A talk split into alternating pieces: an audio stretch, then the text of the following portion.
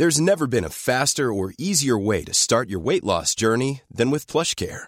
PlushCare accepts most insurance plans and gives you online access to board-certified physicians who can prescribe FDA-approved weight loss medications like Wigovi and Zepbound for those who qualify. Take charge of your health and speak with a board-certified physician about a weight loss plan that's right for you. Get started today at plushcare.com slash weight loss. That's plushcare.com slash weight loss. plushcare.com slash weight loss. 740 000 manifestants dans la rue selon la police, 2 millions selon la CGT, moins de monde dans les rues contre la réforme des retraites, mais des manifestants déterminés. Une nouvelle mobilisation est prévue le 6 avril. Malgré une participation en repli, coup de théâtre ce mardi soir, les syndicats et le gouvernement vont se reparler. Ils ont rendez-vous avec Elisabeth Borne la semaine prochaine. Et jeunes nombreux à participer à cette dixième mobilisation contre la réforme des retraites, des étudiants, des lycéens, pas toujours présents lors des premières manifestations, alors quelles sont leurs motivations? Éclairage dans un instant. Et puis des heurts et des tensions recensées à Paris et plusieurs villes en marge des cortèges, 201 interpellations dans tout le pays, les forces de l'ordre prises à partie par des groupes de casseurs, alors que 13 000 policiers et gendarmes étaient mobilisés dans toute la France.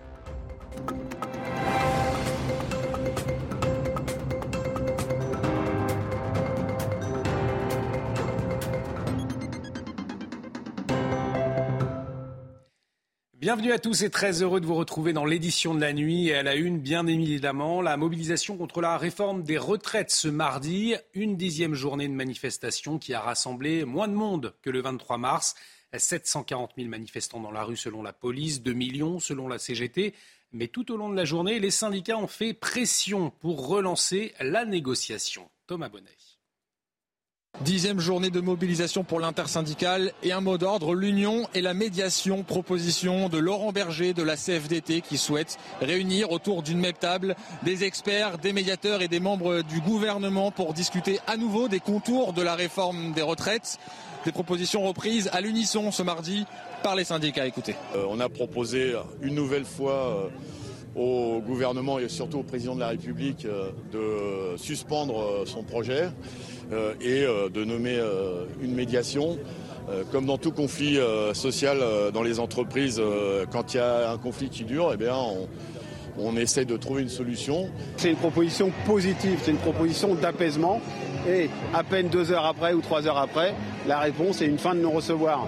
Et ça, va commencer à suffire, les fins de non-recevoir à la discussion, au dialogue. Il va falloir s'interroger sur qui ne veut pas le dialogue. Il ne suffit pas de dire partout on veut le dialogue, mais on ne veut pas discuter par exemple des retraites. C'est pas possible. Je me positionne. Euh, j'ai l'impression que ce gouvernement et le président de la République, c'est comme les derviches tourneurs. Euh, il nous explique que la semaine dernière, la porte est ouverte, ma main est tendue. Quand on lui dit bah, suspension et puis euh, discussion, bah, il nous dit fin de non-recevoir, qu'on parle de, l'emploi, du travail, des fins de carrière et tout cela. Mais avant ça, avant toute discussion, c'est retrait de cette réforme. Le gouvernement, par la voix d'Olivier Véran, oppose une fin de non-recevoir, mais proposition jugée intéressante par des élus centristes, notamment des élus du Modem. Alors la stratégie de l'intersyndicale a-t-elle été payante? En tout cas, un coup de théâtre. Ce mardi soir, l'inter-syndical a été invité à Matignon la semaine prochaine. Alors il s'agirait de parler de la réforme des retraites, mais on ne sait pas encore en quels termes. On écoute Dominique Corona, secrétaire général adjoint de l'UNSA. Si Mme Borne veut discuter avec nous, et en particulier, et en particulier, et surtout, et essentiellement, et exclusivement des retraites, oui. Mais effectivement, il faut seulement qu'on soit bien d'accord. Si c'est pour nous dire, vous n'avez pas compris, je vais vous expliquer ce que j'ai fait, et enfin, en d'autres termes, ce que j'arrête pas de dire, vous êtes des bécassons, ça, ça ne sert à rien. Donc oui, si Mme Borne souhaite nous voir, nous irons, nous irons par les retraites et remettre, remettre l'ouvrage sur le métier. Nous, on pourrait faire des propositions nous, on tend la main. Nous, on essaie de sortir de la crise. Nous, on dit que la France est fracturée, qu'elle a besoin de calme et de sérénité. Et chaque fois qu'on dit président de la République, recevez-nous, c'est non. Est-ce qu'on fait une médiation? C'est non. Et des cortèges également partout en France ce mardi. À Marseille, le rendez-vous a été donné euh, ce mardi matin sur le Vieux-Port. Là encore, une mobilisation en baisse. 180 000 manifestants selon la CGT, 11 000 selon la préfecture. À Rennes, 13 600 personnes ont battu le pavé, 25 000 selon les syndicats. Rennes, où les premières tensions sont apparues très vite, comme dans de nombreuses villes d'ailleurs. On va y revenir dans un instant. Mais dans le cortège, en tout cas, des manifestants toujours autant déterminés. Écoutez-les. Le problème, c'est réellement la méthode avec laquelle le texte a été passé. On aurait pu accepter qu'il y ait un vote, on n'est pas d'accord avec le vote, on n'est pas d'accord avec le résultat du vote. D'accord. Mais là, il y a des sondages qui montrent que la population ne veut pas de ce texte. Du coup, on le passe en force. Et ça, ça n'est pas démocratique. On ne sait pas encore jusqu'où on va aller, mais on sait qu'on a un gouvernement qui est déterminé à foutre en, l'air notre système de sécurité sociale, le système des retraites. Et certes, ils ont utilisé tous les outils possibles dans la Constitution, mais c'est des outils qui sont légitimes que si la population, dans son ensemble, est d'accord avec ce qui se passe. Aujourd'hui, on voit qu'il y a un refus massif de la contestation de la réforme des retraites. Donc c'est là, c'est là que c'est important de, continuer à agir. J'ai mes parents qui prennent deux ans dans la gueule, euh, j'ai mes tontons, tata, euh, puis bah, c'est un mouvement euh, social quoi. Si tout le monde, toute catégorie d'âge s'y met, bah, ça va bouger. Et le taux de grévistes, lui aussi en baisse dans la fonction publique. Et ces chiffres, ils étaient près de 9% d'enseignants grévistes, 7,6% dans le primaire, 9,1% dans le secondaire. Et puis à la SNCF, il y avait 16,5% de grévistes, 45% chez les conducteurs euh, plus de 24% chez les contrôleurs, vous le voyez. Et puis ce fait euh, notable, des étudiants, des lycéens, pas toujours présents lors des premières manifestations, et eh bien de plus en plus nombreux euh, dans les cortèges. Des dizaines d'établissements universitaires, des lycées ou encore des collèges ont été bloqués, comme à Paris. On fait le point tout de suite avec Adrien Spiteri. Les jeunes étaient particulièrement présents ce mardi à Paris pour cette dixième journée de mobilisation contre la réforme des retraites. Des lycéens, des étudiants qui n'étaient pas forcément présents lors des premiers rassemblements. Alors pourquoi sont-ils venus? Je vous propose d'écouter certains témoignages. On entend que les jeunes ils manifestent seulement pour pas aller en cours, mais en vérité, si les personnes âgées ils partent plus tard à la retraite, et eh ben logiquement, euh, on va, le marché du travail sera saturé. La réforme c'est quelque chose qui va directement nous concerner plus tard et que je voudrais vraiment qu'on évite euh, une catastrophe parce que je trouve que finir à 64 ans c'est c'est pas possible quoi. Si les jeunes se mobilisent pas avec, euh, même s'ils se sentent pas concernés, s'ils se mobilisent pas avec la génération, euh, les anciennes générations maintenant, en fait ils vont jamais venir nous soutenir dans nos causes actuelles, ce qui nous tiennent à cœur et particulièrement l'écologie. Alors ce mardi, 450 000 personnes étaient euh, présentes dans les rues de Paris selon la CGT, 93 000 selon euh, le ministère de l'Intérieur. C'est moins que lors euh, du dernier rassemblement jeudi dernier. Mais les jeunes se disent prêts à continuer la lutte dans les prochaines semaines. À noter que certains d'entre eux ont été interpellés pour des jets de projectiles contre les forces de l'ordre. Et 201 interpellations dans toute la France. Dans la capitale, la préfecture de police s'y attendait. D'ailleurs, ont éclaté en fin d'après-midi avec la présence de casseurs, de black blocs. 70 arrestations à Paris euh, en début de soirée. Retour sur ces débordements avec Elliot Deval. La dixième mobilisation contre la réforme des retraites n'aura pas été euh, aussi violente que jeudi dernier dans les rues de Paris. Alors il y avait du monde à Paris, oui, des éléments radicaux aussi. Quelques centaines ont été euh, recensés ce, ce mardi. On a assisté à plusieurs moments de tension à la fin du parcours, notamment place de la Nation. Des groupes euh, vêtus de noir se sont formés pour faire face aux, forces de l'ordre. Il y avait des jets de projectiles, du mobilier urbain détruit. Toutes les artères de la place étaient quadrillées par les forces de l'ordre pour eh bien contrer ces black blocs et s'il faut retenir un, un fait majeur en matière de maintien de l'ordre, c'est la discrétion des braves M, les brigades de répression de l'action euh, violente motorisée. Elles ont été visées euh, cette semaine par plusieurs responsables politiques qui demandent leur euh, dissolution. Eh bien, l'une de ces brigades, vous savez, elles sont facilement reconnaissables car elles gardent leur casque de moto lorsqu'elles interviennent. Eh bien, cette brigade a tenté d'accompagner des pompiers pour circonscrire un, feu de poubelle et, et, de mobilier urbain. Elles ont été accueillies de la Nation par euh, une foule hurlante contre la brave. Elles ont été prises à partie, si bien qu'elles ont dû se, replier. Et c'est peut-être euh, la séquence la plus forte à laquelle on a pu euh, assister sur cette place de la Nation, parce que on s'est bien rendu compte que ces, ces braves M ne pourraient plus intervenir comme auparavant, ou du moins elles seraient en grande difficulté. Voilà le, le climat dans lequel certaines forces de l'ordre ont dû opérer ce mardi face à des Black Bloc présents, des éléments radicaux présents, euh, mais peut-être de manière moins virulente, moins violente euh, que euh, jeudi dernier. On le rappelle, la mobilisation de jeudi avait fait près de, de 500 blessés du côté des forces de l'ordre. Edou, un dispositif de sécurité très important mis en place ce mardi sur les 13 000 policiers et gendarmes mobilisés en France. 5 500 étaient à Paris et des opérations de contrôle avant le départ du cortège parisien ont permis de saisir plusieurs armes. Les précisions d'Amaury de nombreux objets dangereux ont été saisis par les forces de l'ordre en marge de cette dixième journée de mobilisation contre la réforme des retraites. Parmi ces objets euh, dangereux saisis par les forces de l'ordre, eh bien, voici quelques-uns. D'abord, ces images de Rennes où euh, ce redoutable projectile a été saisi. Alors c'est un mélange de plates de ciment et de vis. Comme vous pouvez le voir, ce projectile avait déjà été saisi lors de la précédente manifestation du 23 mars dernier. Toujours à Rennes, c'est un saisi de de lunettes, euh, grand classique des, black box pour se protéger des gaz lacrymogènes, mais aussi euh, ces serflex. Alors ce que nous disaient les forces de l'ordre, c'est qu'ils peuvent servir à attacher les objets ensemble comme des poubelles et ainsi pouvoir constituer des barricades. À Lyon, où de nombreuses violences ont eu lieu, il y a également eu cette saisie d'un jeu de pétanque intégral. Alors, euh, l'avantage d'un jeu de pétanque, eh bien, c'est qu'une boule de pétanque, ça pèse près d'un kilo. Donc, c'est à la fois assez léger pour être envoyé très loin et en même temps assez lourd hein, pour pouvoir blesser les forces de l'ordre. Autre image qui a été prête à Paris, alors, outre les pétards, comme vous pouvez le voir, et les fusées, eh bien, c'est cette pédale de vélo, un objet insolite qui est en réalité une arme par destination, hein, puisqu'elle peut servir à la fois euh, comme pour briser des vitrines, mais aussi elle peut être projetée sur les forces de l'ordre. Jet de projectiles, usage de gaz lacrymogène par les forces de l'ordre et dégradation. Et eh bien également à Bordeaux, un petit groupe a affronté les forces de l'ordre en fin de cortège. Les précisions d'Antoine Estève.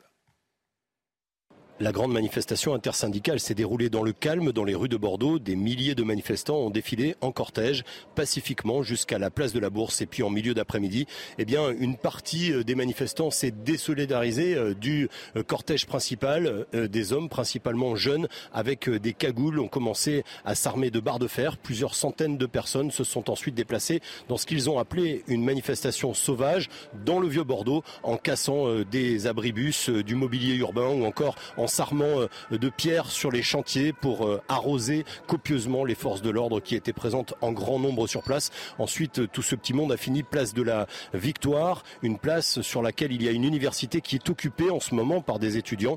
Et là, il y a eu de nombreuses eh bien, altercations et échauffourées entre les forces de l'ordre et les jeunes encore présents sur place.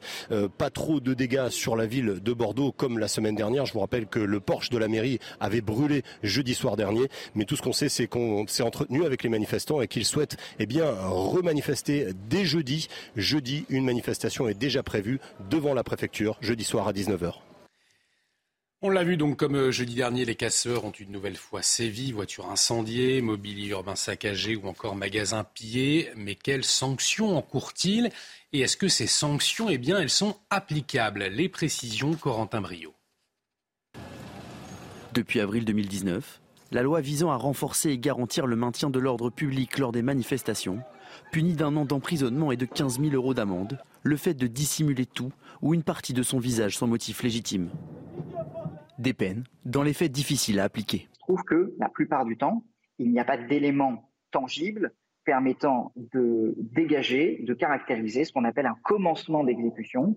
Donc, euh, il y a la plupart du temps un classement sans suite. Cette loi porté par le gouvernement à l'époque des manifestations des Gilets jaunes, avait en partie été retoqué par le Conseil constitutionnel, notamment l'article 3, autorisant les préfets à prononcer des interdictions à manifester à titre individuel, une disposition qui avait été jugée non conforme à la Constitution. Alors avec des casseurs étant rarement interpellés en flagrant délit, une question se pose. Est-il possible de durcir davantage cette loi aujourd'hui? Les lois concernant le maintien de l'ordre, qu'elles soient pour contrôler euh, les policiers ou pour euh, limiter un petit peu le champ d'action des manifestants sont de toute façon des lois qui sont vouées à être peu efficaces parce qu'applicables seulement a posteriori. Depuis le 16 mars dernier, près de 900 individus ont été interpellés et placés en garde à vue dans le cadre des manifestations à Paris. La grande majorité de ces personnes a bénéficié d'un classement sans suite. Au volet politique, à présent, la réforme des retraites est maintenant dans les mains du Conseil constitutionnel. Les juges du Palais Royal ont trois semaines pour étudier le texte. Alors, quelles sont les hypothèses, les précisions et les explications à Usaï la France entière est suspendue à la décision du Conseil constitutionnel qui a théoriquement jusqu'au 21 avril pour rendre publique cette euh, décision, mais le plus probable c'est qu'il la rende publique avant, sensible bien sûr à ce qui se passe dans notre pays. Il pourrait accélérer ses travaux. Alors il y a plusieurs euh, hypothèses où le Conseil constitutionnel valide l'ensemble du texte. À ce moment-là, le problème n'est pas réglé et c'est toujours Emmanuel Macron qui aura la décision finale entre ses mains. Soit le Conseil constitutionnel censure une partie du texte. À ce moment-là, le chef de l'État pourra dire on applique la partie qui n'est pas euh, censurée, ou alors il pourra dire, puisqu'il y a censure de quelques articles, eh bien le texte n'est plus équilibré, on le retire et pourquoi pas on le retire pour le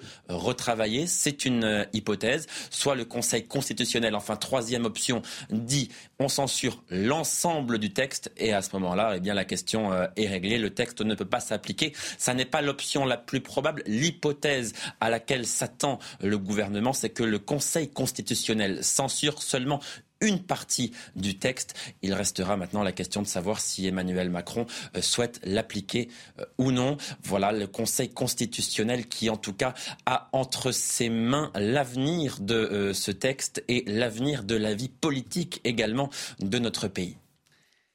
Et puis les violents affrontements lors des manifestations contre la réforme des retraites, on en a parlé, mais aussi lors du rassemblement contre les magabassines à Sainte-Soline samedi, eh bien un sujet largement abordé ce mardi après-midi sur les bancs de l'Assemblée nationale.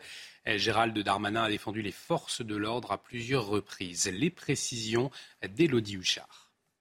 Au programme de cette séance de questions au gouvernement, beaucoup de questions notamment sur les manifestations ou sur ce que la gauche appelle les répressions policières. Le ministre de l'Intérieur, Gérald Darmanin, a pris la parole à plusieurs reprises pour défendre les forces de l'ordre qu'il a notamment fait applaudir debout. La gauche a hésité quelques secondes puis a finalement décidé de se lever aux côtés des autres députés. Gérald Darmanin qui explique qu'aucune violence ne peut être tolérable, que rien ne justifie ces violences. Et puis il a taclé coup pour coup l'extrême droite. Il explique au Rassemblement national. Je regrette qu'il n'y ait aucun mot pour les policiers qui soient blessés. Vos prises de parole récentes sont défavorables aux forces de l'ordre, dit-il. Il regrette aussi que l'extrême gauche ne condamne pas ces violences. Et puis, euh, interrogé par une députée sur Vous n'êtes pas euh, le ministre de l'Intérieur, vous êtes encore le premier flic de France, eh bien, il lui répond Non, je ne suis pas le premier flic de France parce que je n'ai pas le courage d'être à leur place. Et puis, il invective la gauche. Que s'est-il passé à gauche pour qu'on confonde casseurs et policiers? Que s'est-il passé à gauche pour qu'il n'y ait pas un mot pour les forces de l'ordre blessées? Et puis, le ministre de la Justice également a répondu à cette séance de questions au gouvernement en disant euh, ceci après le Bataclan, on voulait embrasser les flics. Aujourd'hui, vous leur vomissez dessus, a-t-il dit à la partie gauche de l'hémicycle. Et Gérald Darmanin qui a aussi annoncé une procédure de dissolution ce mardi après-midi du groupement Soulèvement de la Terre pour le ministre de l'Intérieur. Le groupe d'ultra-gauche est à l'origine des actions violentes samedi à Sainte-Soline dans les Deux-Sèvres lors de la manifestation interdite, je vous le rappelle, contre les réservoirs d'eau on écoute le ministre de l'Intérieur. Je constate comme vous l'extrême violence de certains groupuscules dont les services de renseignement euh, démontrent qu'ils sont à la fois fichés par les services de renseignement, parfois depuis de très nombreuses années, et qui sont responsables de grandes violences. Et je pense notamment, évidemment, au groupement de faits des soulèvements de la terre. Plusieurs envahissements d'entreprises, plusieurs euh, exactions fortes contre les forces de l'ordre, plusieurs destructions de biens, plusieurs des centaines de gendarmes ou de policiers blessés Plusieurs, euh, en effet, appellent à l'insurrection. J'ai donc décidé euh, d'engager la dissolution des soulèvements de la terre, que je proposerai après contradictoire à un prochain Conseil des ministres. Et Romain Desarbies reviendra dans la matinale à 5h55 avec ses invités. En attendant, l'actualité, c'est aussi du sport. Tout de suite, le journal des sports. Et on démarre avec du football. L'heure est au bilan pour les Bleus après une trêve internationale réussie. Deux matchs, deux victoires, cinq buts inscrits, zéro encaissé. Un début de campagne de qualification pour l'Euro 2024 quasi parfait des vice-champions du monde euh, qui a marqué des points au sein de ce premier groupe France post-mondial. Eh bien, les réponses avec Antoine Martin. Emmenés par leur nouveau capitaine Kylian Mbappé, les Bleus version 2023 ont réussi leur rentrée. Très content, très fier de ce que ce groupe a réalisé euh, en ayant ces deux adversaires-là. D'avoir six points, c'est un très bon début. Un nouveau cycle incarné par le numéro 10 des Bleus, liant de toutes les générations, porte-parole aussi à l'aise devant les micros que sur les terrains. On a toujours cette envie, cette envie de toujours montrer et démontrer qu'on peut faire des grandes choses et qu'on peut être grand. Et je pense que dans cette équipe, on a pas mal de joueurs qui caractérisent ça et, et c'est très important pour une équipe qui veut viser les sommets. Un doublé et une passe décisive lors du succès 4-0 face aux Pays-Bas. Une prestation plus discrète en Irlande où la lumière fut prise par un Mike Maignan déjà incontournable. C'est un garçon qui, qui, a tout et qui est en train de, de, le prouver. Il est en train de faire avec l'équipe de France ce qu'il a fait à Milan, c'est-à-dire à faire oublier son prédécesseur. Point commun de ces deux succès, une défense centrale remarquée avec Dayo Upamecano et Ibrahima Konaté. Ça fait plaisir euh, d'avoir fait deux clichés sur ces deux premiers matchs. Maintenant, il faut féliciter l'ensemble du groupe. C'est pas que grâce à nous deux, c'est grâce à Mike, à tous les autres défenseurs, à l'ensemble de l'équipe. On a su défendre euh, tous ensemble et maintenant, il va falloir euh, continuer comme ça au prochain rassemblement. Chaque ligne connaît une révolution positive. Mention pour Eduardo Camavinga hier en sentinelle. Confirmation pour Randall Colomwani, attaquant polyvalent prêt à prendre la place devant. Il est en pleine confiance, il donne des solutions, il prend de la place, forcément, de par ce qu'il a réalisé sur, sur ces deux matchs. Même Benjamin Pavard au placard durant le mondial a refait surface. L'horizon s'éclaircit un peu plus pour cette nouvelle génération. Et toujours dans le cadre des éliminatoires pour l'Euro, l'Écosse accueillait ce mardi l'Espagne et devant un Hampton Park de Glasgow conquis, la Tartan Army a surpris la Rora. Une victoire de zéro acquise grâce à un doublé de Scott McTominay. Le milieu de terrain de Manchester United a rapidement donné l'avantage aux siens dès la septième minute. A ensuite doublé la mise au retour des vestiaires. Déjà tombeur de Chypre 3-0, c'était samedi. Les Écossais prennent seuls la tête du groupe 1.